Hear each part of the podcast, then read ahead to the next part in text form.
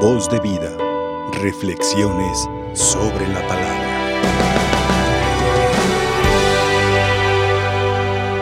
Muy queridos hermanos en Cristo Jesús, hoy la Iglesia pone frente a nosotros como modelos de vida cristiana, por un lado a Santa Escolástica, hermana gemela de San Benito y fundadora también de las benedictinas. Y junto a ella también a un santo muy nuestro, San José Sánchez del Río.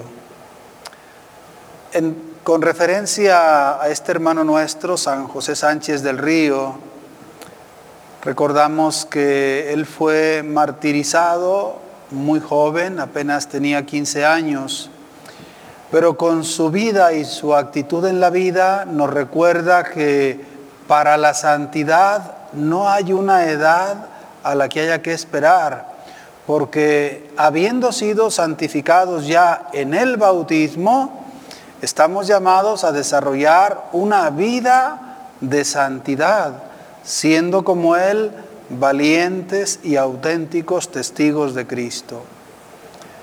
Se dice en la vida de San José Sánchez del Río que cuando vino la persecución religiosa contra la iglesia y la resistencia correspondiente, un hermano suyo, Miguel, se fue con los cristeros a pelear por defender los derechos de Dios y de la iglesia. Y al verlo tan entusiasmado y convencido, también José quiso hacer lo mismo, pero era muy pequeño, contaba apenas con 13 años de edad.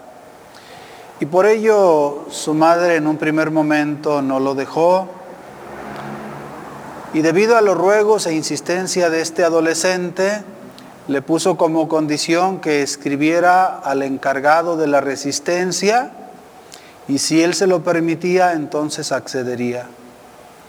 Encontró también un rechazo por su corta edad, pero debido a la insistencia y sobre todo aclarando el papel que podía desempeñar como un asistente más que tomando las armas directamente, fue finalmente aceptado. Y vale la pena recalcar cómo en medio del ejército de la resistencia pacífica primero y luego armada, se distinguió por ser de muy buen ánimo, por catequizar e incluso promover todos los días en la tropa el rezo del Santo Rosario, ganándose pues así los corazones de la tropa. Sin embargo, un día después de una batalla sería capturado y al tenerlo, digamos, ya en su poder las tropas federales, y al ver que era muy valiente, pero también muy pequeño, le hicieron algunas ofertas para liberarlo de la pena de muerte. Le hicieron particularmente cinco, las cuales todas fueron rechazadas hasta que llegó una séptima que va a ser la definitiva. En un primer momento, la propuesta es simple.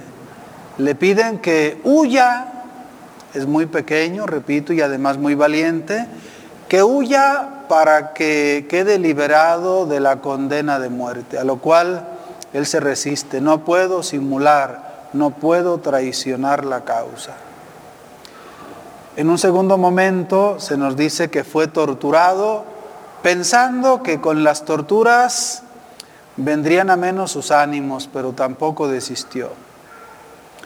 En un tercer momento le llevan a ser testigo del ahorcamiento de un compañero suyo también prisionero, pensando que al ver aquel terrible espectáculo se acobardaría y entonces renegaría pues de sus creencias. Pero tampoco lo lograron. En un cuarto momento le desollaron las plantas de los pies y lo hicieron caminar rumbo al cementerio, pensando que esto bastaría, pero tampoco fue así. En un cuarto momento, ya en los últimos instantes, va a ser apuñalado. Y después de cada apuñalada gritaría, viva Cristo Rey y Santa María de Guadalupe. Al final él mismo se pondría al borde del sepulcro, de la tumba ya dispuesta para él, para que cuando lo matasen cayese directamente ahí y evitarles la molestia de tener que cargarlo. Y así, por, en el momento final, el mismo capitán del ejército le dará el tiro de gracia y así sellará su entrega incondicional y valiente por Cristo. Llama mucho la atención la valentía con la que vivió este acto tan heroico.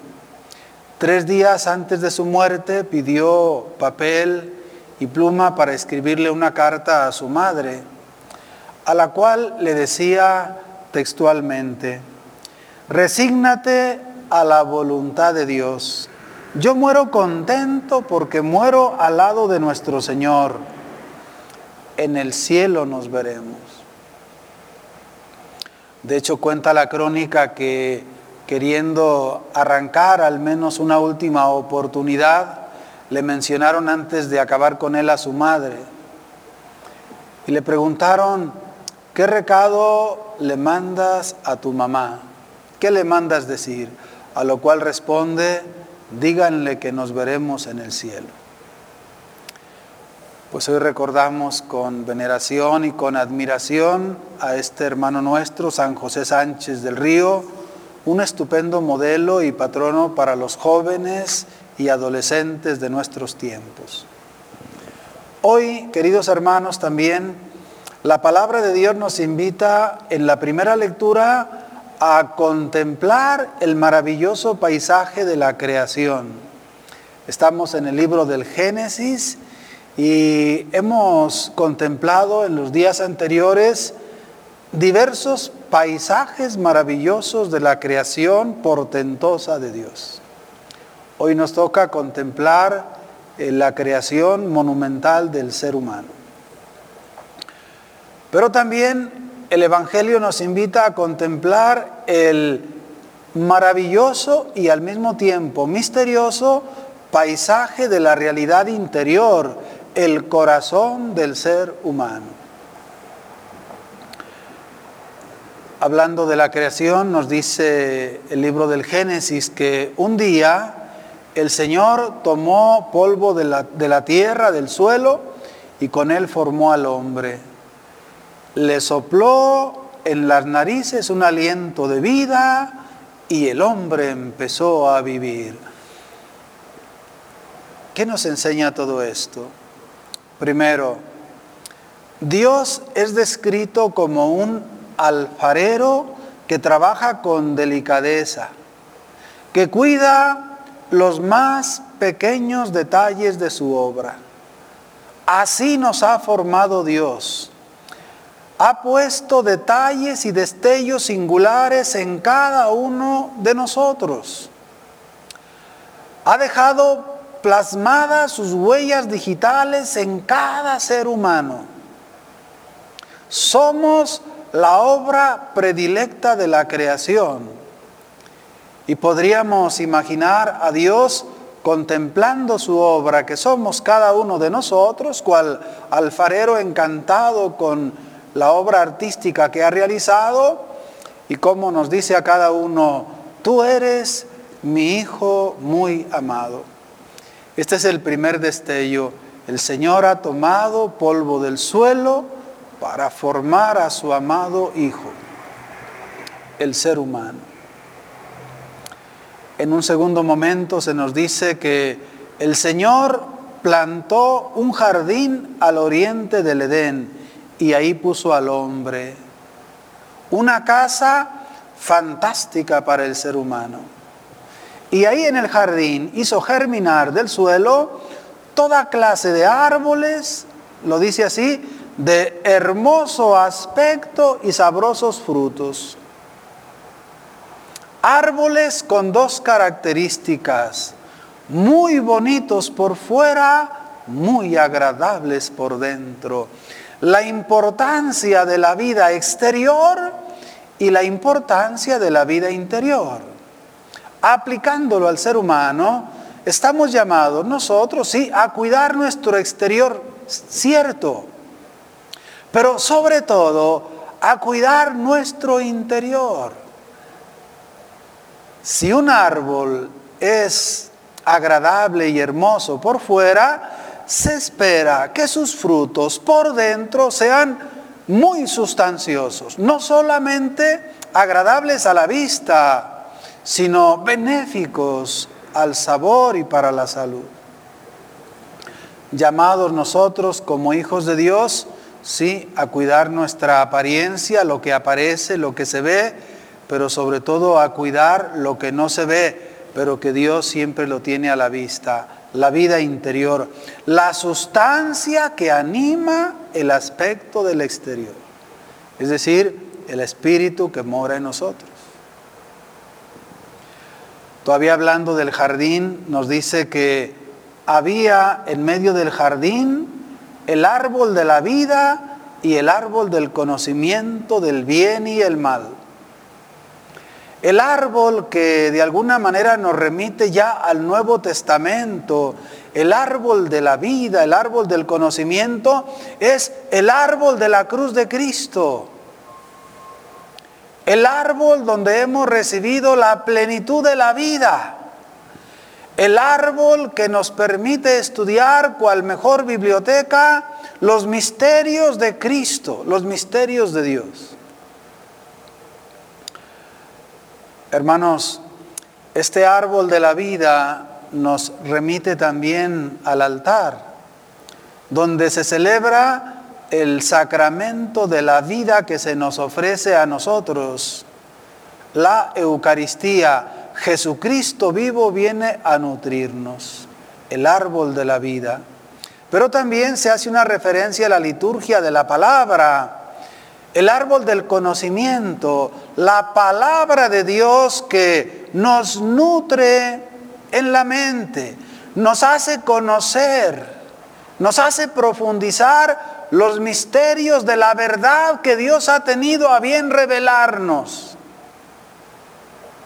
Bendito sea el Señor que nos ha regalado este árbol especial que nos hace recordar que Él quiere que vivamos y conozcamos la verdad. El árbol del conocimiento y el árbol de la vida. Se nos dice luego en un tercer momento que tomó al hombre y lo puso en el jardín del Edén para que lo cuidara y lo cultivara. El mundo, el cosmos, nuestro planeta es un don de Dios, obra y regalo de Dios para nosotros. Pero hemos de hacernos responsables en el cuidado, en la preservación y en el cultivo de este mundo maravilloso. Nadie tiene permiso de destruir. Nadie ha recibido permiso de abusar de la creación. Estamos llamados al cultivo, sí, al cuidado. Pero no convirtamos nuestra casa en una casa inhabitable, en un lugar insoportable, no. Es obra de Dios y hemos de hacer de él la mejor de las habitaciones para nosotros y para los que nos siguen. Dice en un último destello, Dios le dio al hombre esta orden, pueden comer de todos los árboles del jardín, pero del árbol del conocimiento del bien y del mal, te mando que no comas, porque el día en que comas de él, morirás sin remedio. Hay diversas órdenes que Dios da en el libro del Génesis, pero en sentido, digámoslo así, negativo, como vienen dictados los mandamientos de la ley de Dios, viene también aquí, podríamos decir, el primer mandamiento. Primero en el orden, obedece al Señor tu Dios. De ese árbol no comerás. En el fondo, más que darnos un mensaje científico, el libro del Génesis nos presenta una verdad de fe. Dios ha creado todo cuanto existe para nosotros y espera de nosotros obediencia filial. Esta es nuestra tarea, hacer la voluntad de Dios, abstenernos de aquello que Él nos pide que nos abstengamos para nuestro bien, para que tengamos vida y para que la muerte no se apodere de nosotros. Pues aquí tenemos el paisaje o una prolongación de tantos paisajes que nos regala el libro del Génesis, el paisaje de la creación. Hoy en el Evangelio nos encontramos también con este misterioso y muy agradable paisaje del corazón humano. El Señor está hablando en un contexto de alimentos. Recordemos como antecedente está la purificación de las manos, lavarse las manos antes de comer como una costumbre ritual, algo jurídico. Sin embargo, el pueblo de Israel le ha dado más importancia al rito que a la pureza cordial. Y es lo que el Señor quiere sacudir para que volvamos a los orígenes. ¿Cuál es la verdadera intención de esto? Y Él nos lo dirá, la pureza del corazón. Dice en la primera expresión, Nada que entre de fuera puede manchar al hombre. Lo que sí lo mancha es lo que sale de dentro. Recordemos, está en el ambiente de los alimentos. Los judíos pensaban que había alimentos impuros que manchaban al hombre y lo hacían desagradable a los ojos de Dios. Y cuando los discípulos en privado piden una aclaración, el Señor insiste cuando les dice, nada de lo que entra en el hombre desde fuera puede contaminarlo, porque no entra en su corazón, sino en su vientre, y después sale del cuerpo. Las cosas materiales, sobre todo me refiero a los alimentos, no manchan al hombre. Lo pueden enfermar si no están en buen estado, pero no lo manchan a nivel moral. Lo contundente es lo último cuando dice, lo que sí mancha al hombre es lo que sale de dentro, porque del corazón del hombre salen las malas intenciones, los malos deseos, los homicidios, los adulterios, los fraudes, la idolatría. Todo eso sí mancha al hombre.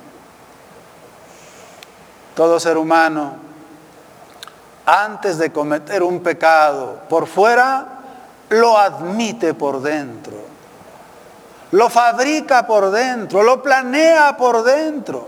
Después vendrá la ejecución. Recordemos cómo ahí está la sede de las decisiones.